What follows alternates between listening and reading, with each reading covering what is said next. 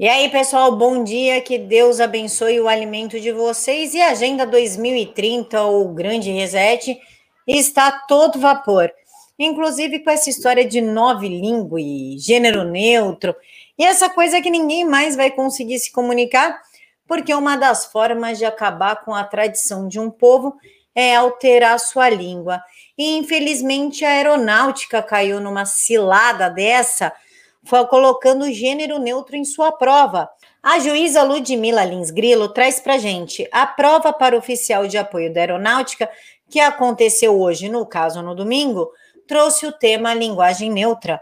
Os textos apresentados exaltavam a referência da imbecilidade com áreas de grandes evoluções linguísticas, tentando elevá-la à categoria de assunto sério e de honorável respeitabilidade. Aí aqui está a capa, Ministério da Defesa, Comando da, Aeronáutica, Exame de Admissão, e aqui está a prova, né? Fala em linguagem neutra no português, pronome elo, artigo eu.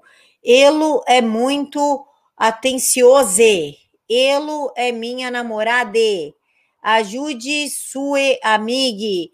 Ou seja, eles já acabaram com a norma culta da língua, tirando trema, tirando travessão, cada um escreve como quer, porque não pode ter preconceito linguístico.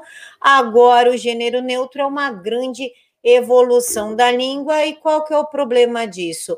O problema de tudo isso é que a gente fortalece devan os devaneios da esquerda, né, com essa história de gênero neutro, que ninguém tem gênero, gênero fluido, fluido assexual, é, essa bagunça toda aí que eles inventaram de gênero, o que nos causa espanto é que agora eles já estão livres para assumir que a intenção realmente é acabar com a família e eu vou colocar aqui para vocês ouvirem essa bestialidade junto comigo.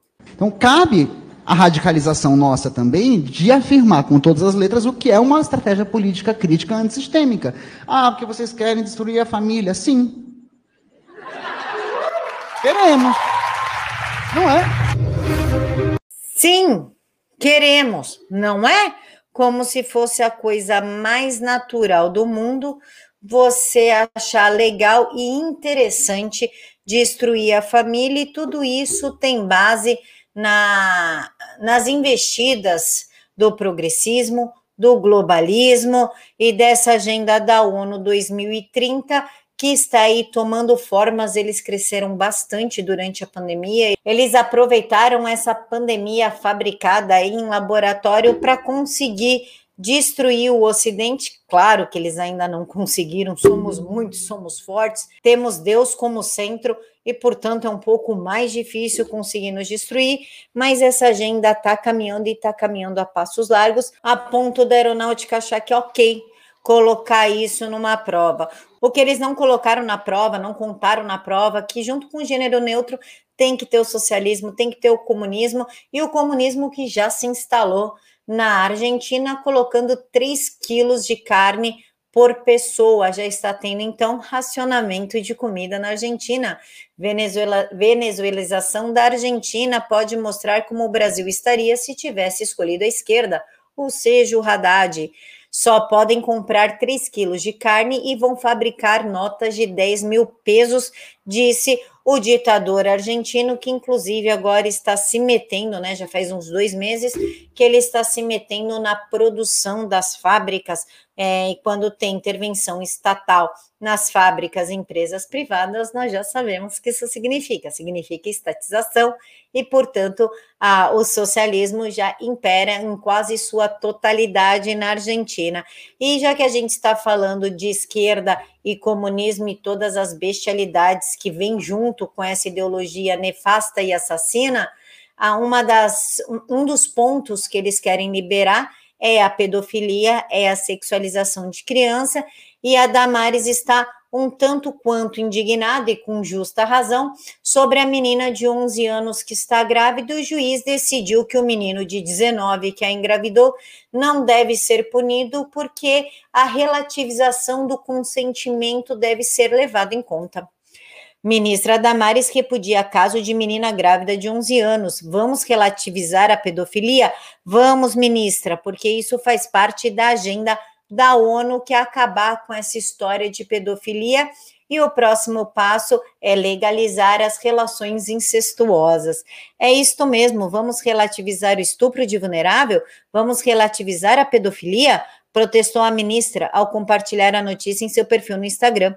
O juiz Valdirei de Andrade Silveira argumentou em sua decisão que a vulnerabilidade deveria ser relativizada, já que, segundo ele, a menina teria mostrado capacidade de consentir nos atos praticados.